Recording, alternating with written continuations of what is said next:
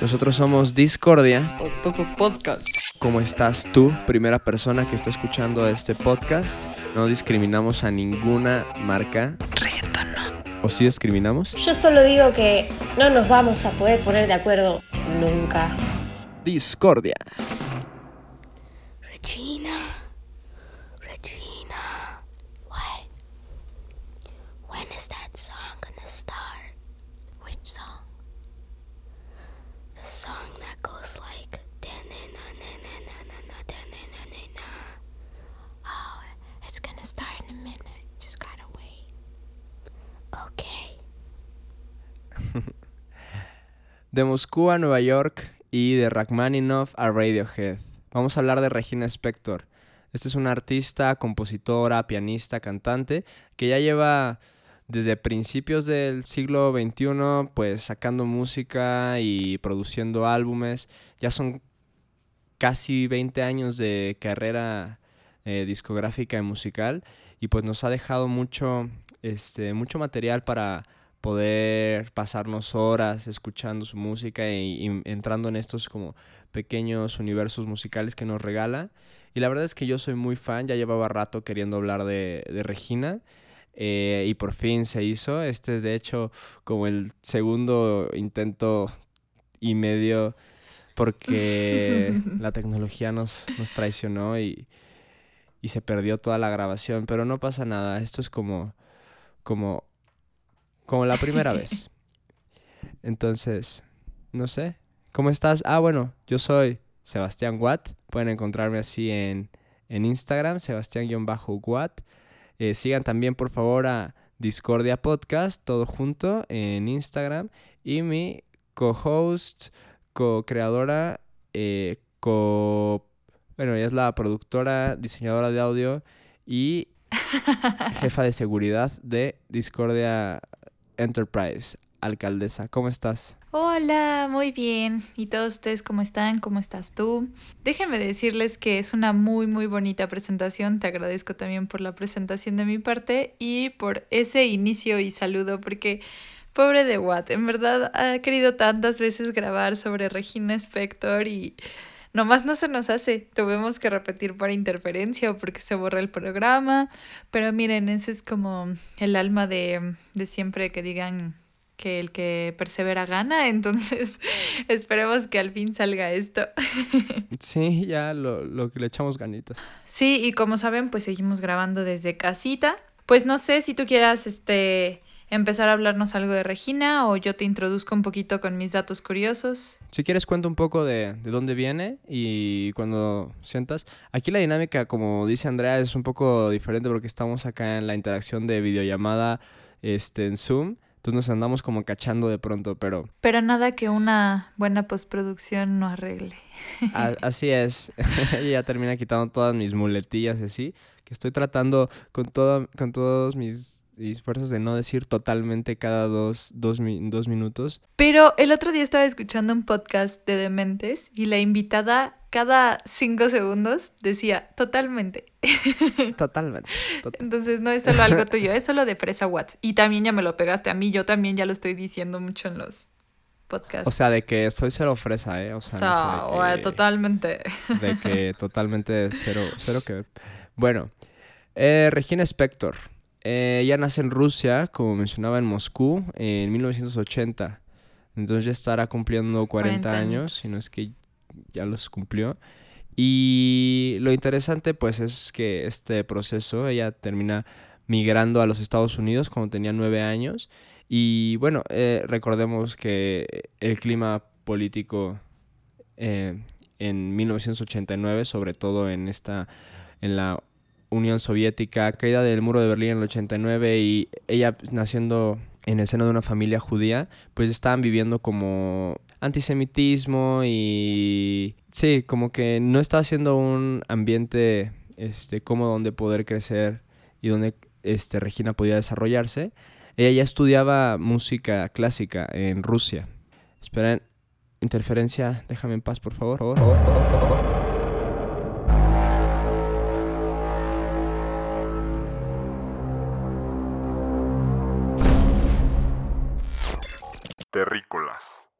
Venimos del año 2035 para informarles que la Tierra ha sucumbido ante el coronavirus. AMLO y Kim Jong-un se unieron en un ejército para atacar a los Estados Unidos. ¿Qué está pasando? No. ¿Quién reveló nuestra ubicación? No. Lord AMLO ha llegado. No. No. Pero bueno, a los nueve años termina migrando con su familia y también va su tía y su prima, que es muy importante esto porque son, se llevan muy poquitos meses ella y su prima de, de, edad y le sirvió mucho a ella en esta transición como poder contar con esa, este, su, amistad, la, la, cercanía con su prima. Y terminan mudándose al Bronx, en Nueva York. Ellos son como acogidos por esta Hebrew Association Eighth, algo así. Es como una comunidad de judíos inmigrantes que llegan a Nueva York. Entonces ellos lograron como colocarlos en el Bronx. Y es así como llega, un pequeño paréntesis en esa parte. Eh, no sé si has visto, si no, recomiendo igual aquí. Que yo estoy viéndola, apenas voy en el segundo episodio. Es una miniserie que se llama Unorthodox, que justamente habla de, de esta, esta sección de judíos que están en Nueva York viviendo y pues está buena en cuanto al sentido de cómo manejan este pensamiento y el quererse liberar de todo eso, ¿no? Entonces, por ahí se las dejo y las recomiendo. Es una miniserie, creo que son solo como cuatro o cinco capítulos, por eso es miniserie. Entonces, este, pues chequenla ahorita que también tenemos tiempo. Pero igual tomando un poco lo que tú decías, un poco como este background de Regina musicalmente, pues viene como de una familia que también son músicos, ¿no? Entonces ahí también se ven muchas cosas. Principalmente su, su padre, Ila Spector, era fotógrafo profesional y violinista y su madre era profesora de música y enseñaba en un conservatorio local. Entonces, creo que una parte aquí interesante y que también nos puedes mencionar, Watt, es de cómo mucha gente como que vería al revés este, esta parte de haberte ido de Rusia y llegar a otro país y acoplarte como a nuevas culturas, diferentes cosas, como algo un poco complicado porque pues también vives un poco de pobreza y este cambio. Y al contrario, para ella creo que fue algo que la marcó para bien y que la siguió impulsando dentro de su carrera. Sí, o sea, tomemos en cuenta que sí estaba chiquita, o sea, tenía nueve años, pero igual ya había empezado como su formación en un contexto completamente diferente, ¿no? Entonces, un cambio tan tremendo a esa edad, pues sí resulta muy impactante. Pero ella lo comenta en varias entrevistas, que resultó hasta divertido y emocionante, ¿no? Como esta gran aventura de llegar a, los Estados Unidos. Y la verdad es que sí se separó un poco de la música en esos momentos, no pudieron traer su piano a Nueva York.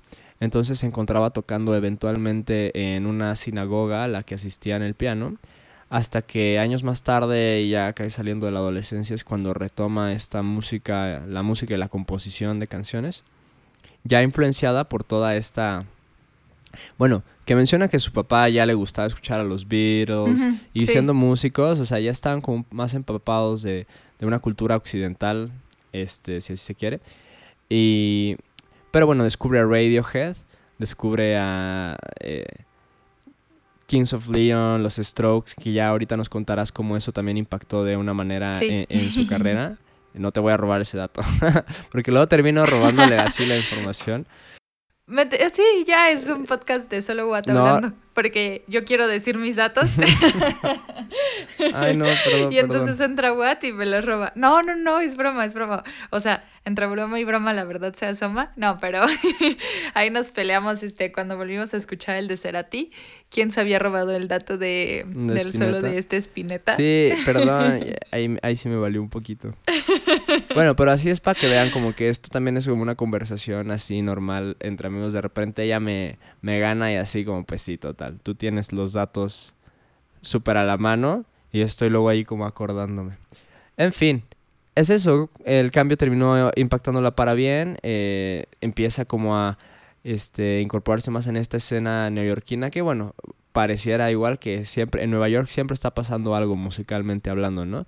Y siempre la, la comprenden ella dentro del género anti-folk, que es bien raro, o sea, ella este pocas veces se asume realmente como parte de un movimiento, pero es cierto que varios artistas eh, en el momento este no solo en Estados Unidos estaban como en esa movida anti-folk. Pero bueno, cuéntanos un poco tal vez de esos primeros momentos con Strokes, con Kings of Leon. Bueno, este, al principio muchos han de decir, pues no sé de quién nos habla, quién es Regina Spector, etcétera, etcétera, cosas que yo llegué también a preguntarme en su momento, pero eh, es bastante, de hecho, la conocen más de lo que ustedes creen. Ahorita más adelante sabrán por qué. Pero, pues, para empezar, y donde ahí fue donde Regina empezó a entrar más como en este ambiente popular, por así llamarlo, y a ser más reconocida y todo, fue cuando ella en algún, bueno, es amiga de The Strokes y en algún momento llegó a ser su telonera. Este, de hecho, tienen una canción que canta dúo con este um, eh, Julián Casablancas. Ya quedé que voy a decir todos los nombres en español como española y los voy a leer tal cual. Julián Casablancas, de Strokes. De Strokes. Eh, miembro de The Strokes. Pero el punto es que es en esta canción que se llama Modern Girls and Old Fashioned Men.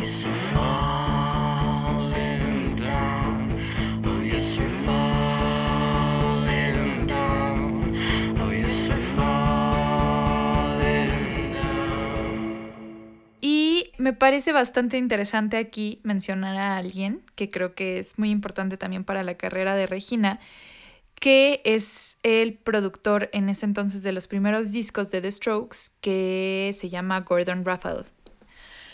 ¿Por qué él es importante? Porque en el momento en el que él conoció y descubrió a Regina Spector, sobre todo con estos dos álbumes que tenía, que es Eleven Eleven y Songs, que como background. O sea, estos discos fueron grabados como de una forma muy casera y por Regina Spector, ¿no? O sea, autoeditados.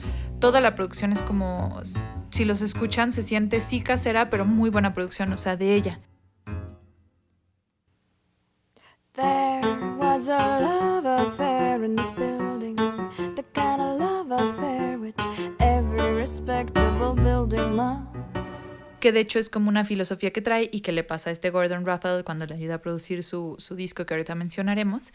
Pero bueno, este productor, este, pues más, más que nada, pues llegó a ser productor de The Libertines, de The Strokes y también de un grupo que investigándolo es cuando dices, wow, qué padre y qué cool diversidad tiene. También produjo a, a Fobia en su disco, en su quinto álbum, después de que cuando ellos se juntaron de nuevo, este que se llama Rosa Venus en el 2005. Hoy tengo miedo salir otra vez, tengo miedo de encontrarte como aquella vez. Los nervios me traicionan, me derrota el estrés, sé que puedo arrepentirme después. Junto a Paco Widobro. junto a Paco Widobro. Ni siquiera puedo decirlos en español. Que es el guitarrista de Fobia y que, bueno, como tú mencionabas también y sabemos que tiene proyectos como el de Los Odio, Molotov, etcétera, etcétera, ¿no? Sí es. Es hermano de Mickey Widobro, ¿no? Eh, de Molotov. Es como de toda esa eh, generación de ese rock en español y mexicano. Y eh, investigando también un poco de este Gordon Raphael, este, él tiene una entrevista que le hace Warp Magazine, donde le preguntan que cuáles son como sus principios fundamentales como dentro de la música. Tenemos hasta producción en vivo con sí. truenos y todo. Este, pero... Porque eso, eso es interesante. Estamos hasta cerca, realmente. Eh, o sea, geográficamente hablando. Sí, es cierto, podemos medir, oh, a la distancia en la que estamos. O sea, porque yo luego sí escucho tus truenos y sí son los mismos que escucho yo acá. Nada más que estamos, o sea, se atraviesa un pueblo de por medio, pero realmente estamos, si, hubiera una, una vía recta, estamos como en, en cinco o siete minutos, ¿no? De, de cada casa. Pero de lo contrario tenemos que rodearnos y bueno, ya saben, la ciudad. Qué relativa es la distancia. La ciudad caótica, la city mix. Qué relativa es la ciudad, eh, el tiempo y todo. Pero, en fin, volviendo a Gordon Raphael. Ay, perdón. Volviendo a Gordon Raphael, en esta entrevista, una de las preguntas, eh, dentro de estas preguntas que le hacen sobre cuáles son los principios de la música, él, al contrario, eso, en vez de dar una respuesta, contesta con cuestionamientos, que es como yo le pregunto al artista es, ¿qué puedes hacer ¿Por qué deberíamos escucharte? ¿Encontraste algunos sonidos nuevos? Esos acordes hacen que temblar nuestro cuerpo, ya nos estamos divirtiendo, dime algo asombroso, después qué sigue, muéstranos qué tienes, qué realmente quieres, eh, qué es lo que no tienes y quieres descubrir, muchas cosas. Y me pareció bastante interesante porque igual dentro de esta entrevista, varias de las cosas que él menciona que le pasó cuando produjo a Regina Spector fue que él estaba como en un lapso en el cual no quería como producir, quería darse un descanso y cuando se la presentan, ella dice, o sea, él dice que cuando la vio entrar al cuarto, la, o sea, sintió una vibra muy bonita de ella. Vio cómo sonreía, vio cómo se desenvolvía, o sea, vio muchas cosas que le hicieron él sentir como es, esta sensación tan bonita. Y dice que lo primero que hizo Regina fue sentarse, agarrar como no sé si como un, sí, o sea, como una sillita, un banquito, y empezó a cantar y en el banquito empezó a tocar. Y entonces él se quedó como un poco así cautivado como por esta energía, por la forma en la que cantaba, etcétera, etcétera. Y es cuando decide empezar a trabajar con ella. Y en el 2003 es que graba Soviet Kitsch, que junto a Gordon Raphael, que uno es, es uno de sus primeros este, álbumes comerciales, de hecho, y marca un sonido muy distintivo que es el de esta Regina, con sus timbres de voz, con el piano que decíamos que es su instrumento, como diferentes artistas tienen sus instrumentos, en este caso el de ella es el piano, una baqueta con la que golpeaba la silla y de hecho, este, bueno, es la, el banquito es donde se sentaba a tocar el piano y esto lo pueden escuchar muy claro, o sea, este sonido dentro de este álbum en una canción que se llama Poor Little Rich Boy. Poor little rich boy, all the couples have gone. You wish that they hadn't, you don't want to be alone. Y me parece bastante interesante aquí porque justo es como estos cuestionamientos con los que él respondió esta pregunta a este productor, este Gordon, pues es lo que ha encontrado o él intenta encontrar en los diferentes artistas que produce. Sí, o sea, creo que se nota claramente en los proyectos que él elige colaborar o los proyectos que lo buscan a él para que los produzca, que lo que se nota es la, la lo visceral, lo auténtico, o sea, realmente con esa, a mí me gusta decirle con la grasita de, de cada artista, o sea, como que sí se siente. Sí. Eh, y sobre todo en un contexto actual donde todo está sumergido en procesos este, de corrección, de afinación, de... O sea, todo está como súper cuidado y súper perfectamente así. Y de esta perfección, ¿no? Pero la perfección también de lo, de lo imperfecto, o sea, la belleza de, de, lo, de lo real, de lo humano, que es, es muy notable en, en, Regina y que ella lo está defendiendo todo el tiempo. Y cuando le toca platicar o comentar sí. acerca de la otra música que escucha o qué opina, pues siempre dice, pues la verdad está bien, pero me gustaría escuchar un poco más de la voz, de la autenticidad de, ese, de esa persona, ¿no? Este, no, me, me, resulta difícil encontrarte debajo de toda esa capa de producción. Entonces es bien interesante dónde está esa línea, ¿no? Dónde sí te produces pero sin perder como esa autenticidad. Y creo que Regina lo logra de una manera este, maravillosa. Porque hay mucho trabajo, hay, o sea, no es solamente ella tocando, sino que se nota todo el trabajo que también hay. Que de... Pero, no sé, ¿qué, qué me ibas a decir? Perdón.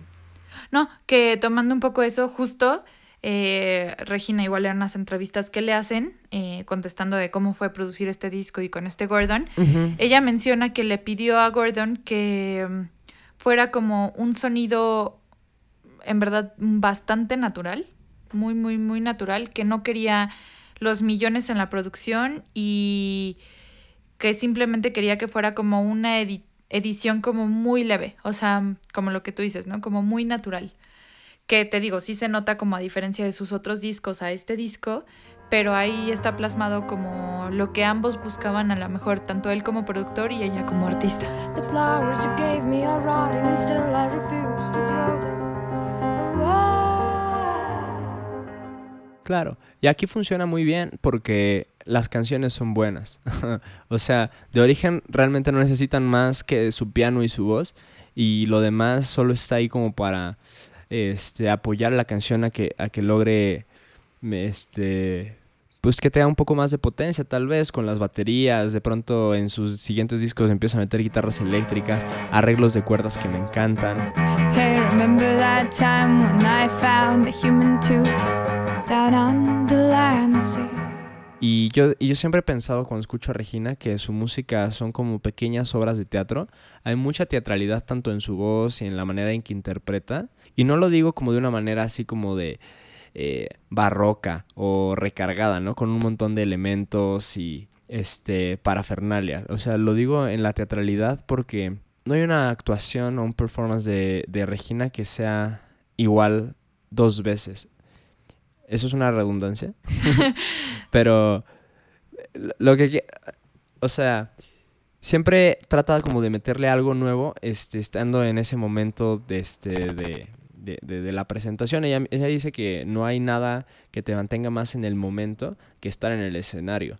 Y ella vive ese momento pues bien personalmente y en las melodías que utiliza y en la forma en que canta, de pronto es muy divertida, irónica, exagerada si se quiere, pero, pero re realmente logra transmitir muy bien sus emociones con todo este histrionismo y teatralidad que la caracterizan. Sí, y justo lo que estás mencionando, no solo ella, sino la, los artistas en general, ¿no? Y del libro que les digo que les he mencionado en todos los podcasts, pero el de How Music Works de David Byrne, justo tiene una sección que habla de eso, de cómo es la interpretación en vivo y en estudio, ¿no? Que obviamente en estudio pues es una vibra diferente a estar en vivo, pero que la energía que transmites cuando tocas en vivo es algo en verdad invaluable, es algo que no vuelves a encontrar y que cada vez que te presentas en vivo es totalmente diferente y que se nota de hecho cuando un artista está en vivo y ahí es cuando tú sabes la diferencia de artistas que están hechos en un estudio y que no saben tocar en vivo porque no tienen la misma vibra ni el mismo sonido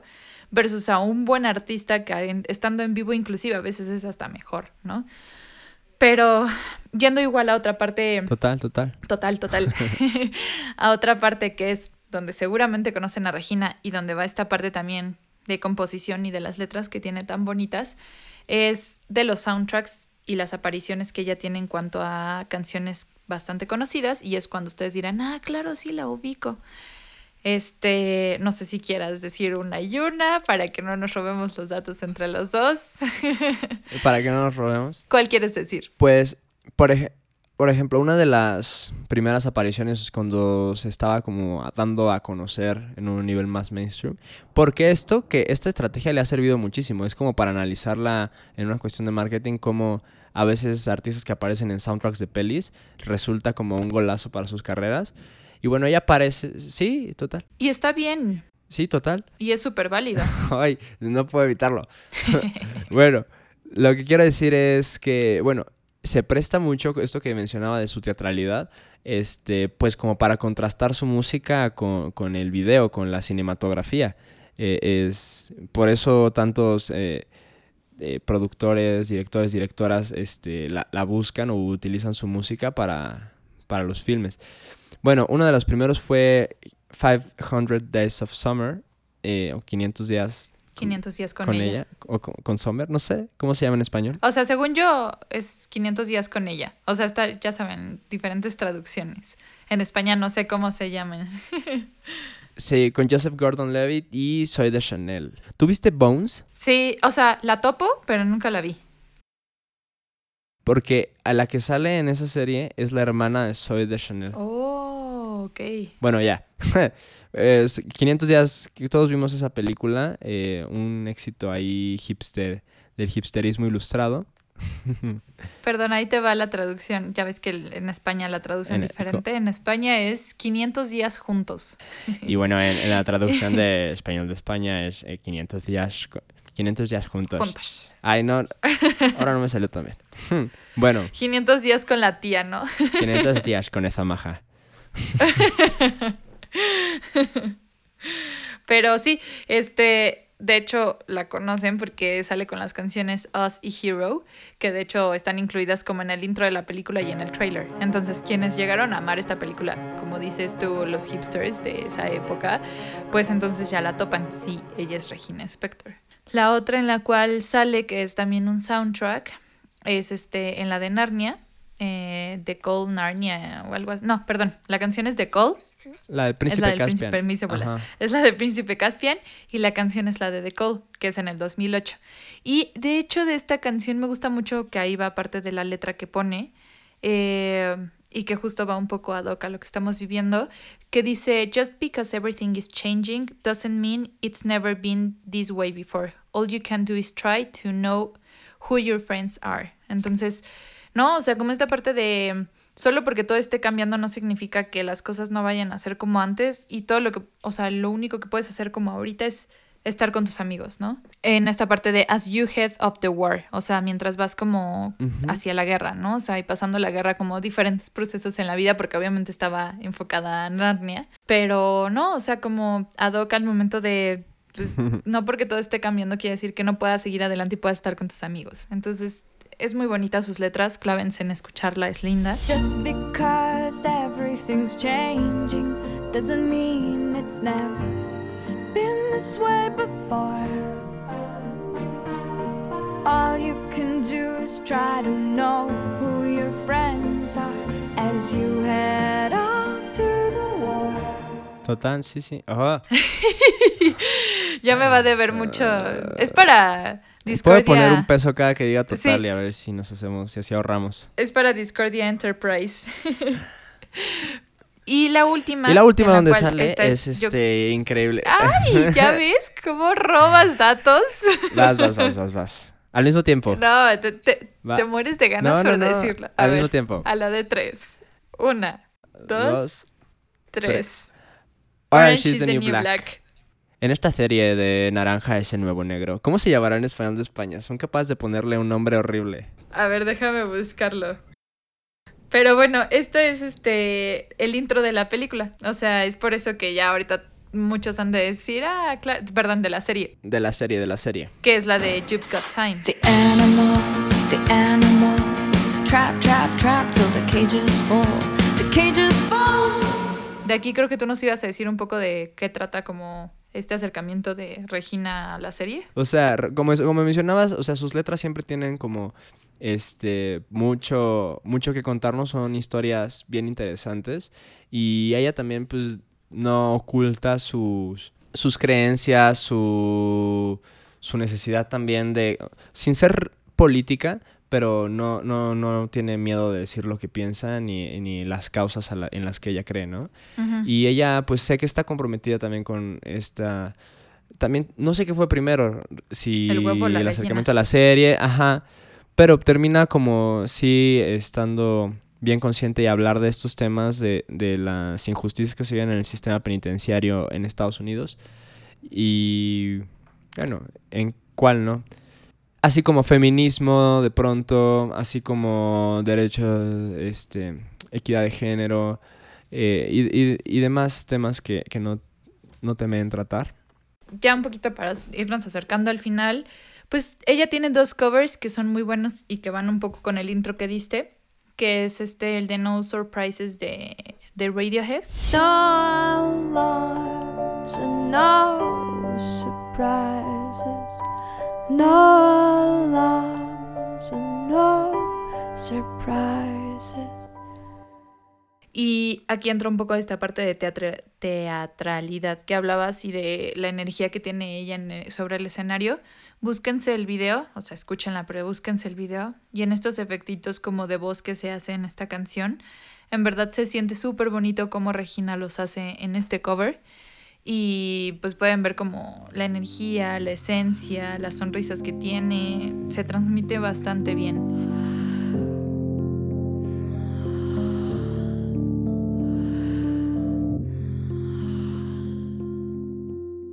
Y la otra es la de Real Love de John Lennon. Entonces también como que escoge estos covers que tiene, además de que sabemos que es como por esta influencia de los Beatles, Radiohead, The Strokes, etc.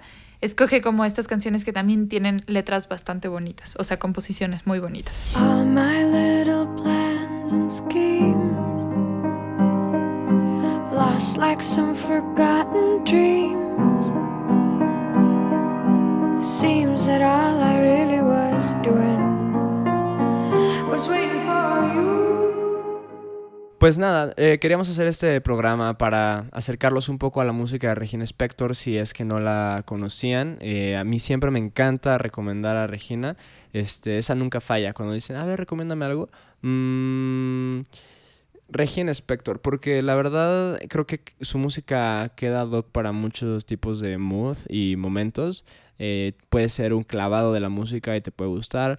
Puedes simplemente escuchar de vez en cuando cosas y, y no sin ser un melómano y sé que te puede gustar. Entonces como que su música acompaña muy bien diferentes tipos de momentos y si te quieres clavar, te da mucho. O sea, si realmente te quieres clavar en las letras y en la música y en la producción, eh, es muy profunda.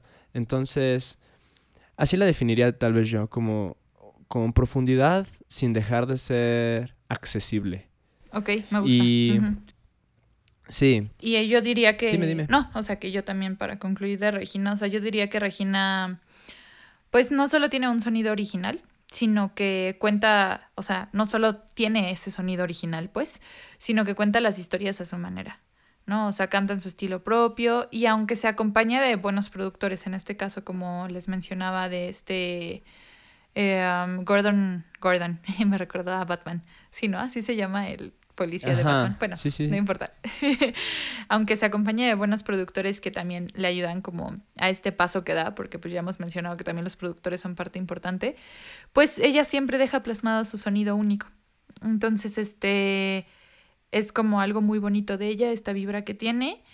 Y sobre todo, como lo que les decimos en estos momentos, estas recomendaciones de cosas que los ayuden como a salirse un poco de lo cotidiano, que a veces también es bueno. El otro día estaba leyendo una noticia de que recomendaban que para un poco despejar la mente, escucharas música eh, en otro idioma, o sea, un idioma que tú no supieras. Porque así como que no estás como, ¿cómo se dice? Como... uy, ese es un gran tema. Sí, Es un gran tema porque yo todo el tiempo estoy tratando de escuchar música en otros idiomas y siempre me estoy quejando de que los pinches gringos no. Esa es para la sección. Va a haber una sección en este programa que se va a llamar Pinches gringos. y, o sea, no escuchan música que no sea en inglés. O sea, ellos cuando escuchan música en español, o sea, sí es como escuchar, quién sabe, como si nosotros escucháramos música en, eh, en francés o en japonés o en chino, pues. O sea, nosotros, bueno, no me, voy a calmar, eh, lo dejamos para, para otra ocasión, pero sí quería eh, aprovechar este, ahora los programas como al final darles la recomendación de un artista que estemos escuchando y nos guste. Y yo acabo de descubrir a una, a una genial intérprete, precisamente francesa, que canta tanto en francés como en, en inglés, de pronto en español, que se llama Christine and the Queen. And the Queens y fueron headliners de Glastonbury hace un año y estoy flipado, joder. Estoy flipado con ella por su... flipao. Oh, Volvemos a ese histrionismo en el escenario, baila increíble, eh, es muy, muy teatral y muy cool. Solo escuchen Christine and the Queens, les recomiendo People Live Been Sad, que está agarrando fuerza como sencillo, y Girlfriend, muy cool. Escuchen la de Novia de Cristina y las Reinas.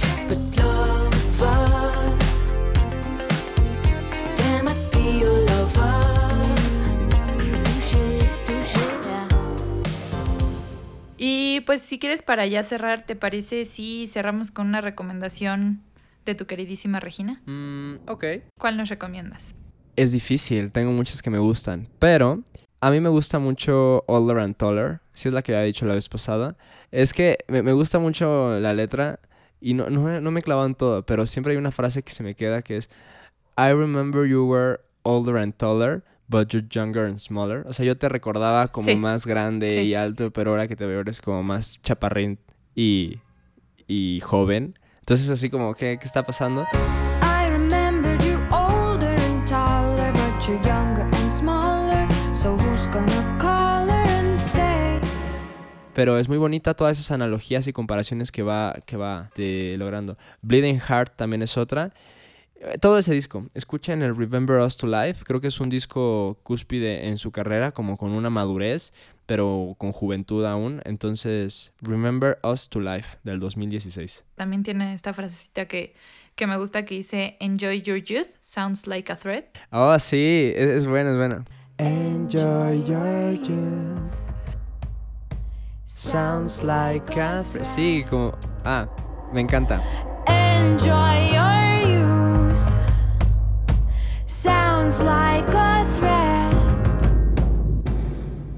Solo cerrar con eso, literalmente enjoy your youth, sounds like a threat, pero ahora más que nunca disfruten cada momento, porque a veces los planes pues puede que cambien totalmente, así que disfruten, disfruten su presente, su hoy, super acá zen, pero es la verdad, y vivan cada día un día a la vez. Les mandamos mucha buena vibra, eh, mucho amor y que la pasen genial. Escuchen música. Bye. Les queremos. Regina started already. It's gonna start in a second. You just gotta wait. It's gonna start now. I kissed your lips and I tasted blood. I asked you what happened, then you said there'd been a fight.